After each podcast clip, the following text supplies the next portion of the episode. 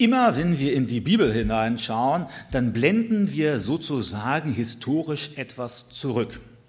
Im Alten Testament so etwa bis 3500 Jahre, denn zu dem Zeitpunkt hatte dann Mose die ersten Teile des Alten Testaments aufgeschrieben.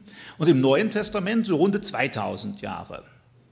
Im Neuen Testament schließt sich an die Lebensgeschichte Jesu, die sogenannten Evangelien, die Apostelgeschichte an. Die Entstehung der ersten christlichen Gemeinde in Jerusalem und dann weit darüber hinaus, so wie Jesus das dann sagt, bis ans Ende der Welt. Und äh, in der Apostelgeschichte handelt es im ersten Teil insbesondere um die Geschichte von Petrus, dem Jünger Jesu, und der Ausbreitung der Gemeinde in Jerusalem, Judäa, halt im heutigen Israel. Der zweite Teil der Apostelgeschichte beschäftigt sich stärker mit dem Apostel Paulus und dann der Ausbreitung des christlichen Glaubens in dem damaligen römischen Reich. Paulus hatte dann mehrere Missionsreisen geplant und auch durchgeführt, insbesondere in dem Gebiet der heutigen Türkei und des heutigen Griechenlands. Und äh, am Ende seiner dritten Missionsreise, wir sind jetzt etwa im Jahr 56 nach Christus, da plant Paulus seine nächste Missionsreise in das Gebiet des heutigen Italiens, also das heißt das Kerngebiet des römischen Reiches zu führen. Und äh, gerade kurz vor seiner Rückfahrt nach ins heutige Israel, nach Jerusalem, er will dorthin gehen, um eine Spende an die Gemeinde zu überbringen und im Tempel zu beten. Und bevor er sich von Korinth aus auf den Weg macht nach Jerusalem, da schreibt er noch einen Brief. Und dieser Brief, das ist der Römerbrief. Dem Römerbrief, wenn wir lesen, schon im ersten Kapitel, da sagt Paulus nämlich, ich habe schon lange geplant, zu euch nach Rom zu kommen. Und wenn Gott es zulässt, dann wird das auch bald so sein. Das, was der Paulus noch nicht wusste, aber was wir als Leser der Apostelgeschichte dann wissen, ist, Paulus ist nach Jerusalem gegangen, er wurde dort gefangen genommen, ist drei Jahre lang zu Unrecht in Caesarea am Meer gefangen gehalten worden, dann per Schiff nach Rom überbracht worden, also er kam dann drei Jahre später nach Rom, aber zu seinem Prozess, äh, nicht um dort frei zu predigen. Die Kirchengeschichte sagt uns dann, dass Paulus am Ende dieses Prozesses, wahrscheinlich etwa im Jahr 67, 68 nach Christus, dass er dort noch einmal freigelassen worden ist, auch noch ein, zwei Jahre missionarisch aktiv war und dann unter der Verfolgung von Kaiser Nero hingerichtet worden ist. Ich möchte euch nun einen Abschnitt vorlesen aus genau diesem Römerbrief. Also, wir haben vor Kopf, im Kopf etwa 56 nach Christus, Paulus plant nach Rom zu gehen, er stellt sich der Gemeinde vor und er beschreibt der Gemeinde in Rom so den Heilsplan Gottes, so von allem, was er für wichtig hält für das Leben der Christen. Und unter anderem kommt er dabei im 13. Kapitel auch auf eine wichtige Frage zu sprechen, nämlich die Frage, wie lebt denn der Christ im Verhältnis zu dem Staat, zur Politik, zur öffentlichen Ordnung? Denn manche der Menschen hatten sich damals die Frage gestellt, äh, denn jetzt hatten sie Jesus kennengelernt, sie hatten die Maßstäbe Gottes aus der Bibel kennengelernt. Gelten die Maßstäbe Gottes nicht ausschließlich für einen Christen? Inwiefern ist er jetzt noch verpflichtet, einer widergöttlichen oder gegengöttlichen oder ungöttlichen oder was weiß ich, welchen politischen Macht sich zu unterordnen? Und scheinbar war das auch gerade eine Frage, die die Gemeinde in Rom bewegt hat. Deshalb greift Paulus dieses Thema auf und gibt dann einige Anweisungen an die Christen in Rom. Und indirekt ist das natürlich nicht nur ein Ratschlag des Paulus an die Römer, sondern indirekt ist das ja auch ein Reden Gottes zu den Christen aller Zeiten. Denn wir gehen ja davon aus, dass es sich hier nicht nur um ein historisches Buch handelt, sondern dass der Heilige Geist den Paulus geleitet hat, sodass er hier etwas aufgeschrieben hat, was dann auch für Christen späterer Generation von Bedeutung ist. Also, ich lese dann aus dem Römerbrief äh, Kapitel 13. Und zwar die ersten Verse, die sich eben gerade mit diesem Thema beschäftigen. Da schreibt Paulus, Römer 13 ab Vers 1. Jedermann ordne sich den Obrigkeiten unter, die über ihn gesetzt sind. Denn es gibt keine Obrigkeit, die nicht von Gott wäre. Die bestehende Obrigkeit aber sind von Gott eingesetzt. Wer sich also gegen die Obrigkeit auflehnt, der widersetzt sich der Ordnung Gottes. Die sich aber widersetzen, ziehen sich selbst die Verurteilung zu. Denn die, Herrschaft, die Herrscher sind nicht wegen guter Werke zu fürchten, sondern wegen böser. Wenn du dich also vor der Obrigkeit nicht fürchten willst, so tue das Gute, denn du wirst Lob von ihr empfangen. Denn sie ist Gottes Dienerin zu deinem Besten. Tust du aber Böses, so fürchte dich, denn sie trägt das Schwert nicht umsonst. Gottes Dienerin ist sie, eine Rächerin zum Zorngericht an denen, die Böses tun. Darum ist es notwendig, sich unterzuordnen, nicht allein um des Zorngerichts, sondern auch um des Gewissens willen. Deshalb zahlt ihr ja auch Steuern. Sie sind Gottes Diener, äh, die eben dazu beständig tätig sind. So gebt nun jedermann, was ihr schuldig seid. Steuer, dem die Steuer, Zoll, dem der Zoll, Furcht, dem die Furcht, Ehre, dem die Ehre gebührt. Also kurz und knapp, innerhalb von äh, sieben Versen beschreibt Paulus das Verhältnis der damaligen Christen, wie er das sieht, zum römischen Staat.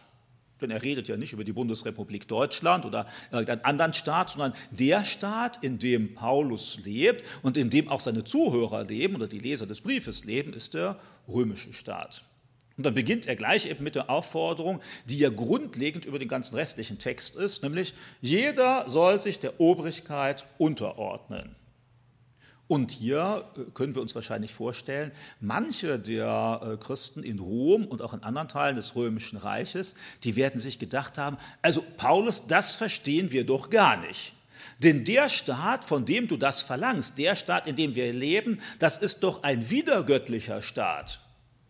Denn immerhin damals war das den Leuten bekannt. Das römische Reich hat beispielsweise Scheidungen zugelassen. Im Römischen Reich war Homosexualität akzeptiert und weit verbreitet. Im Römischen Reich gab es straflose Abtreibungen. Im Römischen Reich wurden auf Staatskosten Tempel gebaut und unterhalten. Auf Staatskosten mit Steuergeldern wurden Opfer gebracht der Athene, dem Zeus und sowas. Und da kann ich mir vorstellen, dass manche der äh, Christen gesagt haben, also das geht doch gar nicht. Solch einen heidnischen Staat, dem sollen wir gehorsam sein und vielleicht sogar noch Steuern bezahlen, die dann noch missbraucht werden für Dinge, die gar nicht in unserem Sinne sind. Also damals hatten Christen einigen Grund. Und wir müssen ja daran denken, nur wenige Jahre später wird Paulus selbst ein Opfer dieses römischen Staates. Denn er wird im Auftrag des Kaisers Nero hingerichtet. Oder wir erinnern uns, Jesus, ja, in wessen Auftrag ist er hingerichtet worden? Im Auftrag von dem Prokurator Pontius Pilatus, also das heißt dem Vertreter des römischen Staates. Ein Prozess. Da wurde er hingerichtet. Natürlich, die Juden hatten es gefordert, aber der Pontius Pilatus musste sein Okay dazu geben, sonst wäre Jesus nicht hingerichtet worden. Wir wissen, dass Paulus selbst ja gefangen genommen worden ist, zum Beispiel in Philippi oder in Ephesus von römischen Behörden, zu Unrecht angeklagt worden ist. Allerdings auch da, an keiner dieser Stelle gründet er irgendeine Selbsthilfeorganisation. Was weiß ich, er bewaffnet jetzt die Gemeinde in Ephesus und wir kämpfen gegen den Staat für die Gerechtigkeit. Nein, er lässt sich einsperren, er bittet dann auch, jetzt seid aber gerecht, er beruft sich manchmal sogar auf den Kaiser und sagt, ja, ich bin doch auch römischer Staatsbürger, jetzt seid doch auch gerecht mit mir, aber er opponiert nicht gegen den Staat. Er macht auch keinen Anschlag auf einen römischen Prokurator oder Beamte oder fordert andere dazu auf, was Jesus übrigens vorher auch nicht getan hat. Als man Jesus gefragt hat, ja, wie stehst du denn zum Staat? Da sagt er, ja, gebt dem Kaiser, was des Kaisers ist. Oder er sagt, mein Reich ist nicht von dieser Welt. Er tritt nicht in Konkurrenz auf mit den staatlichen Herrschern, sondern auch Jesus ist bereit, sich den staatlichen Ordnungen zu unterwerfen. Und genau das wird hier auch aufgefordert. Und hier wird unser Blickwinkel und der Blickwinkel der damaligen Leser noch in eine ganz andere Richtung gelenkt. Denn da heißt es ja zuerst, jedermann ordne sich der Obrigkeit unter, die über ihn gesetzt sind. Und dann als der nächste Satz bringt uns ja da ziemlich zum Nachdenken oder etwas ins Schleudern, damals die Leser wie heute, denn es gibt keine Obrigkeit, die nicht von Gott wäre. Also das fordert ja geradezu zum Widerspruch heraus. Wie gesagt, damals im römischen Staat könnte man sagen, ja, ey, bitte der römische Staat, heidnisch, widergöttlich, unmoralisch. Und hier steht, es gibt keine Obrigkeit, die nicht von Gott eingesetzt ist. Also mit unserer heutigen Erfahrung, und wenn wir gerade in die Geschichte zurückgehen, dann geht es mir so, dass ich die Hände über den Kopf zusammenschlagen kann und kann sagen, ja, das kann doch wohl nicht sein. Soll das etwa heißen, dass Gott auch einen Hitler eingesetzt hat? Oder ein Stalin? Oder manche heute würden sagen, und ein Donald Trump? Naja, gut, die sind ja nicht auf derselben Liga, nicht? also das ist ja schon noch ein gewisser Unterschied. Aber gut, man ist manchmal einverstanden oder nicht einverstanden mit dem einen oder anderen Politiker und je nach politischer Ausrichtung würde man da ganz besonders sagen, ja, das kann doch gar nicht sein. Der Politiker, dieser Herrscher, Gut, bei den Übeltätern der Vergangenheit, da sind wir uns ja sicher, weil mit dem historischen Abstand wissen wir, was sie alles Böses getan haben. Was heutige Politiker Böses tun, das wissen wir wahrscheinlich auch erst dann in 20 oder 30 Jahren, dann, wenn das eben offener da liegt. Aber danach sollen wir hier gar nicht suchen, da steht kein Wort darin. Da steht nicht, okay, also alle sind von Gott eingesetzt, außer der Nero oder außer der Cäsar oder außer der Augustus. Wir wissen ja sogar schon im Alten Testament, da sind beispielsweise solche Gewaltherrscher wie der Nebukadnezar. Der war ja nun gar nicht fromm. Und dann steht in der Bibel deutlich, Nebukadnezar ist ein Werkzeug Gottes und Gott hat ihn nach Israel geschickt, um Jerusalem zu erobern. Das war eine Katastrophe damals für Israel. Das führte dazu, dass Daniel und seine Freunde und viele andere in die Gefangenschaft nach Babylon geführt worden sind. Und die Bibel lässt keinen Zweifel daran, dass dieser Nebukadnezar, obwohl er es nicht mal wusste, ein Werkzeug Gottes war. Vielleicht denken wir zu schnell daran, dass Gott Obrigkeit immer nur einsetzt, um Glauben zu fördern, oder um christliche oder jüdische Moral zu fördern. Nebukadnezar wird eingesetzt, um Gericht über Israel auszuüben, auch nach dem Willen Gottes. Und plötzlich verschiebt sich unsere Perspektive. Dann ist nämlich die Frage, nehmen wir hier Gottes Wort ernst, wenn er sagt, das ist eingesetzt? Heißt das nun, dass wir bei jedem Herrscher genau begründen müssen, warum das nun im Sinne Gottes so passiert? Nein, müssen wir nicht. Heißt das nun, dass jeder Herrscher auch im Sinne Gottes immer nur richtige Entscheidungen trifft? Nein, da steht auch kein Wort darin. Da steht ja einzig und allein drin, Gott hat diese Herrscher eingesetzt. Manchmal vielleicht sogar zum Gericht über das Volk, zur Korrektur. Manchmal für andere Völker. Manche Leute sagen ja auch, jedes Volk hat die Regierung, die es verdient. Oh ja, das kann manchmal dann Rückschlüsse geben. Dann können wir sagen, oh, warum haben wir, sind wir gerade geschlagen mit dieser Regierung oder mit jener, je nachdem, in welchem Land wir leben. Aber hier eindeutig, wenn wir dem Vertrauen schenken, dann müssten wir sagen, ja, hier sagt eindeutig der Paulus, geführt durch den Heiligen Geist, alle Regierung ist von Gott eingesetzt und zwar egal, ob wir es begründen können, egal, ob die super toll ist, egal, ob sie fromm ist, egal, welche Entscheidungen sie trifft, sie ist von Gott eingesetzt. Und das sagt er damals in einem heidnischen, wiederchristlichen Staat, der Christen verfolgt, unterdrückt und getötet hat. Und prinzipiell gehen wir davon aus, dass das eine Aussage ist, die heute auch gilt. Heute wird sie uns ärgern. Aber vielleicht ist es manchmal auch gut, geärgert zu werden, weil es uns die Augen öffnet, dass eben Gottes Denken nicht immer dein Denken ist. Das heißt, wenn du jetzt denkst, ja, Gott sagt, das ist alles von Gott eingesetzt, aber ich weiß, nein, unsere Regierung ist nicht von Gott eingesetzt, dann streite dich mit Gott herum. Also Gott sagt hier keine Ausnahme. Nur zusätzlich würde ich jetzt dann einwenden, also im Vergleich zu vielen Staaten und Herrschern der Welt heute und der Vergangenheit haben wir es ja in Deutschland sogar noch sehr, sehr gut.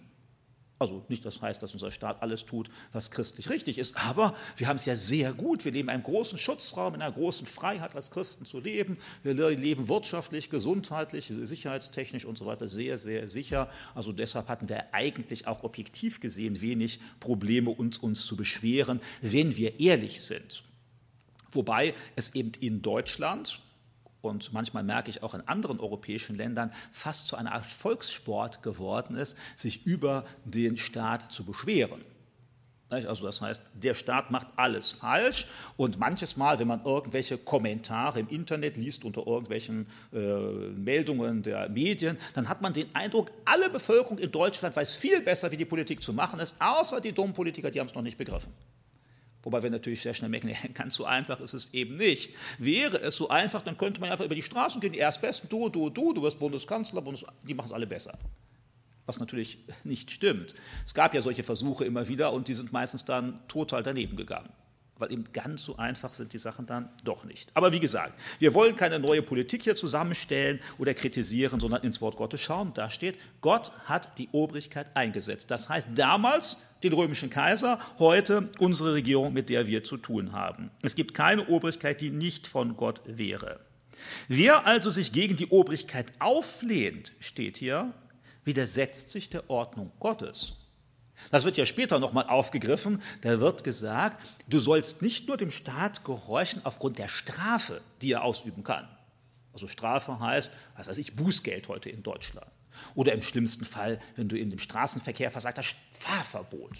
Oder noch vielleicht noch Gefängnis oder sonst irgendwie etwas. Das sind ja so die Strafmaßnahmen, die wir heute kennen. Damals war das hier wesentlich härter. Hier wird ja auch erwähnt, der Paulus sagt, die Obrigkeit trägt ihr Schwert nicht umsonst. Denn im Römischen Reich gab es so gut wie nie Gefängnisstrafen. Das war denen zu aufwendig oder zu teuer. Gefängnis gab es nur für Untersuchungshaft, also bis das Urteil gesprochen worden ist. Dann gab es Körperstrafen oder Geldstrafen oder, naja, Todesstrafe, ne, gehört ja auch mit dann dazu. Und das ist der Hinweis auf das Schwert. Auch in Deutschland, vielleicht ist euch das mal aufgefallen, bei vielen freien Reichsstädten, wie zum Beispiel Bremen, dann steht da auf dem Marktplatz bis heute zum Wohlgefallen der Touristen eine große Statue, und zwar der Roland heißt das, nicht? der Bremer Roland. Und der hat ein fettes Schwert in der Hand. Und das hieß immer, wenn eine Stadt solch eine Statue, solch ein Roland mit dem Schwert hatte, dann hatte sie auch das Recht, äh, jedes Recht zu sprechen, bis hin zur Todesstrafe. Also Schwert war immer ein Hinweis darauf, auch bis zur Todesstrafe. Diese Idee ist übernommen worden, auch aus diesen biblischen Formulierungen. Was nicht heißt, dass wir die Todesstrafe einführen müssen. Nur damals im Römischen Reich gab es sie. Und wenn Paulus auf das Schwert Bezug nimmt, dann meint er, die ganze Palette römischen Rechts bis hin zur Todesstrafe sei legitim. Und wir sollten uns daran fürchten, um dann das Richtige zu tun. Er sagt dann allerdings auch, nicht nur, dass ihr dem Staat gehorcht aus Furcht vor Strafe, sondern ihr sollt dem Staat gehorchen aus Furcht vor dem schlechten Gewissen. Das schlechte Gewissen ist ja nicht in erster Linie etwas, was wir dem Staat gegenüber haben, sondern was wir Gott gegenüber haben sollten. Der spricht unser Gewissen an. Und das ist genau das, was ja hier auch drin steht. Da steht nämlich, wer sich gegen den Staat auflehnt, lehnt sich gegen Gott auf. Also wenn der eine oder andere auch als Christ sagt, das ist doch nur der Staat, ich werde dem Staat nicht das Geld bezahlen, ich werde dem Staat nicht gehorchen, dann sagt hier Paulus eindeutig, wenn du dich gegen den Staat auflehnst, dann lehnst du dich auch gegen Gott auf. Warum? Ja, weil Gott den Staat eingesetzt hat, um Ordnung zu schaffen. Heißt das, dass wir uns auch unterordnen müssen, wenn wir manche Dinge ungerecht empfinden im Staat? Also wenn ich zum Beispiel der Überzeugung bin, die Mehrwertsteuer sollte bei 15 Prozent sein. Seid ihr einverstanden? Also wahrscheinlich einige würden jetzt Ja sagen. Nicht? Ist ja klar, ihr müsst weniger bezahlen. Ja. Oder ich könnte es jetzt umgekehrt machen. Ich gründe eine Selbsthilfeorganisation der Lehrer und sage, die Lehrer sind alle zu schlecht bezahlt. Seid ihr dafür, dass die Lehrer 20 Prozent mehr Lohn bekommen? Die, die Lehrer sind, werden in jedem Fall einverstanden sein, äh, manche andere vielleicht nicht und so. Im Moment wird ja diskutiert bei anderen Berufsgruppen und so. Äh, aber am Ende genau darum geht es aus christlicher Perspektive nicht sondern hier steht es, wir sollen uns dem Staat unterordnen und zwar äh, nicht mit der Ausnahme, wenn es uns vernünftig erscheint oder wenn es unserem persönlichen Interesse entspricht, sondern auch wenn wir darunter zu leiden haben, auch wenn wir Nachteile dadurch haben, weil Gott sie eingesetzt hat. Ordne dich unter. Und das ist ja manchmal das Schwere. Sich unterzuordnen in einem Fall, wenn ich genau einsehe, warum ein Gesetz verabschiedet wird, das ist einfach, weil ich würde es ja genauso tun, eigene Überzeugung. Das Schwierige ist gerade ja, sich unterzuordnen, wenn ich etwas nicht einsehe. Dieses Prinzip von Autorität und Unterordnung durchzieht sich übrigens in der ganzen Bibel. Das ist ja auch dasselbe, was wir dann finden zwischen Eltern und Kindern, gerade den kleinen Kindern. Da steht, ihr Kinder ordnet euch unter euren Eltern, seid gehorsam. Und da steht nicht nur, wenn ihr es einseht. Also das heißt, wenn jetzt ein Kind sagt, nee, ich brauche doch nie im Leben Französisch, warum soll ich jetzt Französisch lernen? Und wenn deine Eltern sagen, setz dich hin, mach Hausaufgaben, dann sollst du nicht lange diskutieren und die Eltern müssen nicht lange begründen, warum du Französisch brauchst, mach es. Oder jetzt könnte es ja beim Abwaschen sein. Dann könntest du sagen, ich habe eine viel bessere Idee. Wir waschen gar nicht ab. Wir schmeißen das Geschirr jedes Mal weg. Dadurch kurbeln wir die Wirtschaft an und wir sparen das Abwaschen. Keine Diskussion, wenn deine Mutter sagt, abwaschen, abwaschen.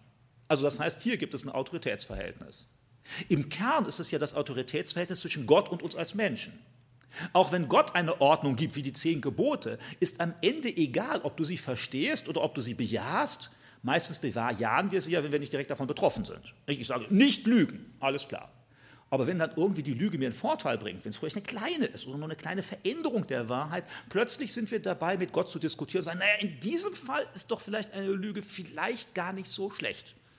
Oder wir lenken die Lüge nicht Lüge, sondern Halbwahrheit. Klingt ja besser, nicht? ist immerhin noch Wahrheit im Wort mit drin. Also dann merken wir, nein, nein, nein, wenn Gott sagt, keine Lüge, egal ob du es logisch findest, egal ob du Lüge gut findest, egal ob sie dir dient, du sollst es nicht tun. Oder auch zu den Steuern habe ich ja schon gesagt, nimmt Jesus ganz direkten Bezug. Da fragen die Leute ja, sollen wir dem heidnischen römischen Staat Steuern bezahlen? Da sagt Jesus, ja, gib dem Staat. Obwohl die Steuern im römischen Reich aus unserer Sicht heute durchaus auch ungerecht waren. Da mussten beispielsweise Leute sehr viele Steuern bezahlen, die auch wenig hatten. Und äh, wir würden das als ungerecht bezeichnen. Und trotzdem sagt Jesus, gebt dem Staat, was der Staat fordert.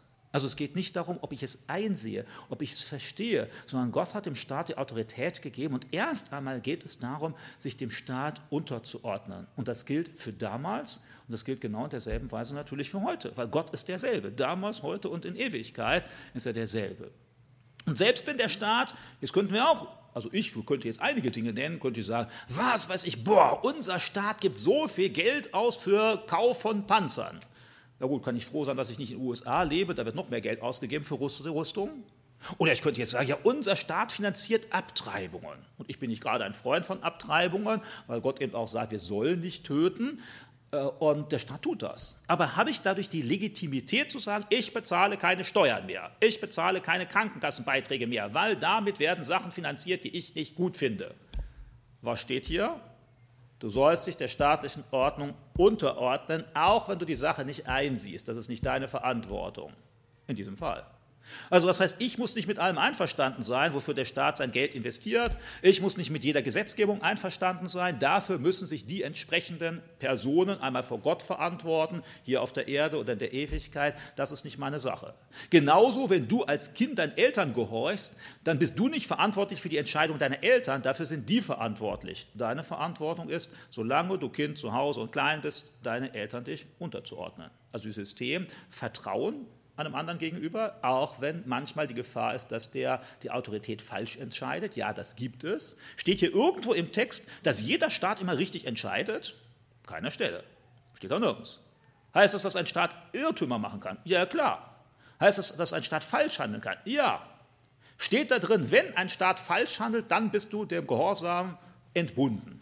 Nein sondern auch wenn ein Staat falsch handelt, wie der römische damals oder wie unser Staat heute auch einmal falsch handelt aus meiner Perspektive, dann heißt es nicht, dass ich generell befreit bin, äh, da nicht mehr äh, zuhören zu müssen oder gehorchen zu müssen. Also erst einmal bringt mich so etwas zum Schlucken, wo ich mir denke, also das ist aber nicht etwas, was ich gerne höre. Ich würde viel lieber in der Bibel lesen, ich muss nur auf mein Gewissen hören und wenn ich mit gutem Gewissen da herangehe, dann darf ich es tun. Also zum Beispiel auch als ich hergefahren bin, hatte ich wieder so eine Situation, wo ich mich bewusst zwingen musste, zu sagen, staatliche Ordnung, okay, es gilt. Also ich bin hergefahren, Straßenverkehr, nicht? und war so richtig froh, relativ freie Autobahn, möglicherweise auch dank Corona. Und dann bin ich da irgendwo auf der A7 und dann ist eine Baustelle, alles frei, zwei Spuren nebeneinander und da stand 60. Also ich hätte da ohne weiteres 120 fahren können, ohne jemanden zu gefährden. Fußgänger keine, Radfahrer auch keine, keine Tiere auf der Fahrbahn, keine Autos auf der Fahrbahn. Und da musste ich mich regelrecht zwingen. Nicht? Bremse runter. Und wieso muss ich hier 60 fahren? Also ich weiß es bis heute nicht. nicht? Also, aber am Ende ist auch egal. Der Staat macht das, egal ob es richtig oder falsch ist, und dann soll ich mich danach richten. Übrigens, die Polizei wird in den meisten Fällen auch nicht sehr mit sich diskutieren lassen. Wenn dann in solch einer Blaustelle bei irgendeinem Blitzer steht, ich weiß nicht, ob ihr das mal erlebt habt, könnt ihr ja probieren, hinterher hinzuschreiben, zu sagen, hier war alles vollkommen frei, mit 120 war gar keine Gefahr. Also in den meisten Fällen Vielleicht, wenn ihr sehr juristisch beschlagen seid, gibt es eine lange Diskussion. In den meisten Fällen wird gesagt, ist egal, da steht das Schild 60, also halte dich dran. Also es geht nicht immer darum, dass wir alles begründen können, dass wir mit allem einverstanden sind. Gerade dieses Unterordnen in den Ordnungen, wie es zu Gott geht, dass wir uns alle Gott unterordnen sollen, dass die Kinder sich den Eltern unterordnen sollen oder dass wir als Bürger eines Staates uns dem Staat unterordnen sollen, gilt erst einmal grundlegend, auch ganz gleich, ob wir da alles nachvollziehen können, es als gerecht ansehen oder so. Das würde am Ende sonst ja auch zu einer riesigen Diskussion führen, denn welcher Staat wäre überhaupt noch funktionsfähig, wenn jede einzelne Meinung berücksichtigt werden sollte? Selbst wenn nur die Christen berücksichtigt werden sollten. Wäre ja toll, nicht? Wir als Christen dürfen dem Staat vorschreiben, was wir zu tun hat. Auch wenn wir bloß ein ganz wenige Prozentsatz da in der Bevölkerung ausmachen, ja, dann wäre wahrscheinlich selbst das Problem, wir als Christen würden uns nicht einig werden. Dann müsst du als Christen mal demonstrieren oder untereinander diskutieren. Ja, was sind wir dafür? Wie schnell darf man der Ort fahren? Soll man das Abitur mit 12 Jahren oder 13 Jahren machen? Dann würden wir merken, selbst als Christen wären wir uns nicht einig. Also das heißt, der Staat muss ja eine Entscheidung treffen, ganz pragmatisch. Man kann nicht alle berücksichtigen. Und selbst in einem Staat wie unserem, der probiert, möglichst viele Stimmen zu integrieren, kommt man nicht immer zu einem Ergebnis, was alle befriedigt.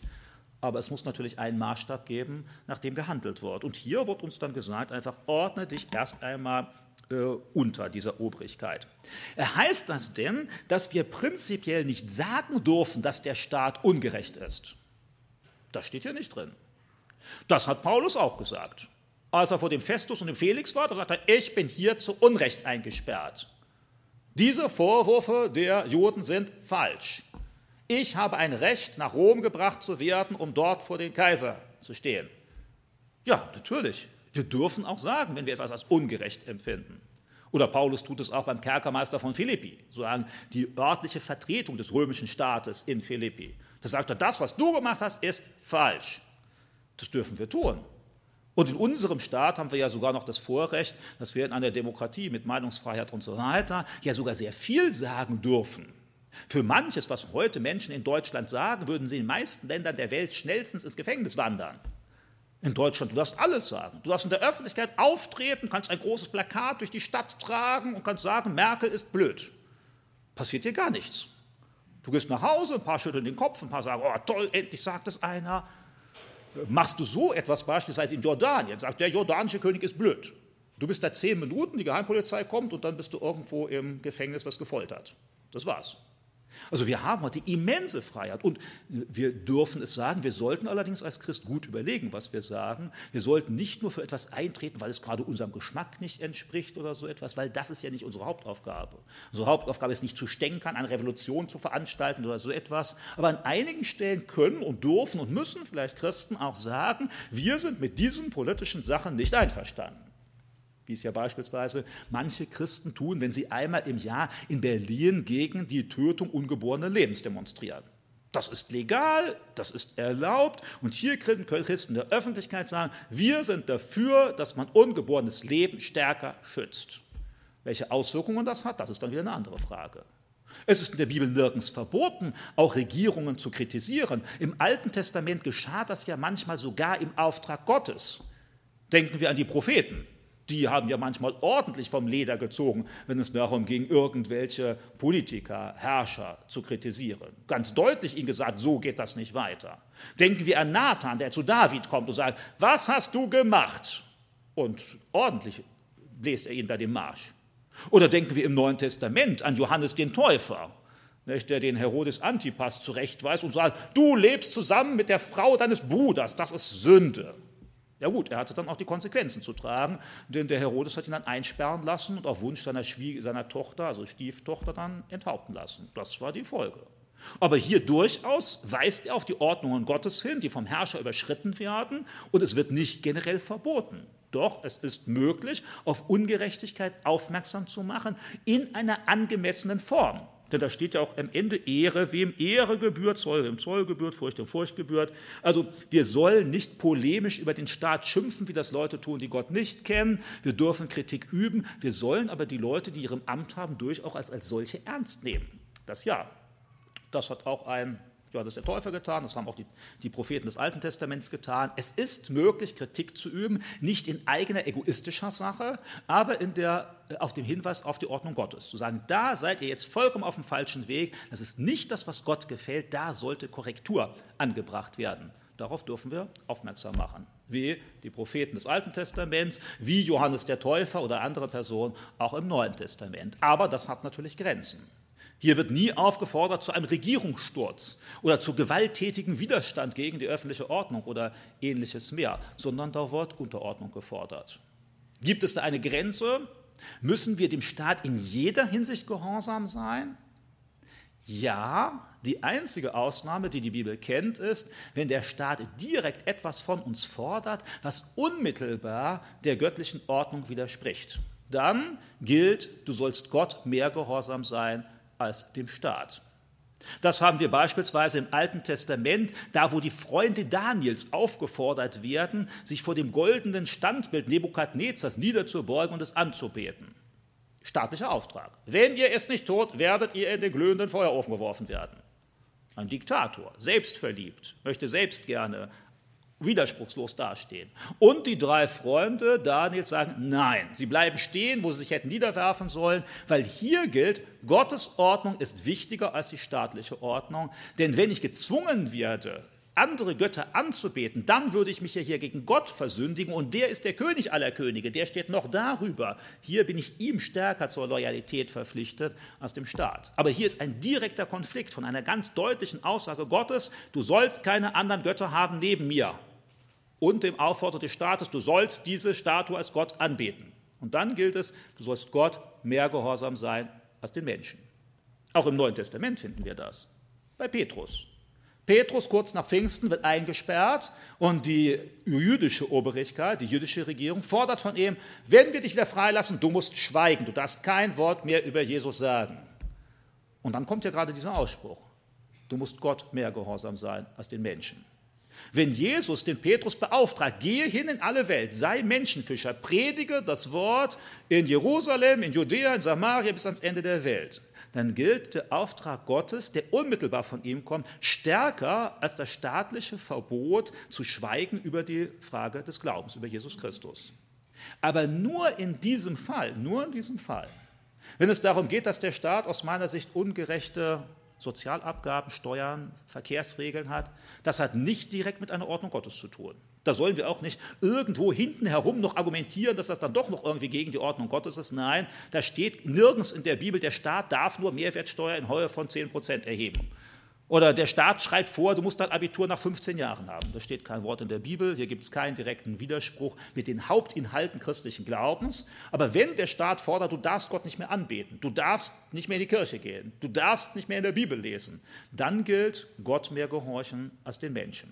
Das haben die Christen der ersten Jahrhunderte getan. Sie wurden deshalb grausam verfolgt, 300 Jahre über, weil der Staat Gesetze erlassen hat, ihr müsst den Kaiser als Gott anbeten. Das haben sie nicht getan. Und sie sind treu geblieben. Und dadurch ist überhaupt der christliche Glaube erst verbreitet und gefestigt worden. Und das war aber keine Opposition gegen den Staat an sich, sondern nur gegen diese Forderung des Staates. Häufig waren die ersten Christen eine der treuesten Staatsbürger überhaupt, viel mehr als die heidnischen Römer gewesen waren. Aber an diesem Punkt, da konnten sie nicht mitgehen. Und genauso ist es auch für uns heute. Wenn es wirklich darum geht, Jesus zu verleugnen, dann gilt hier die Treue Jesu gegenüber wichtiger als die Treue des Staates gegenüber.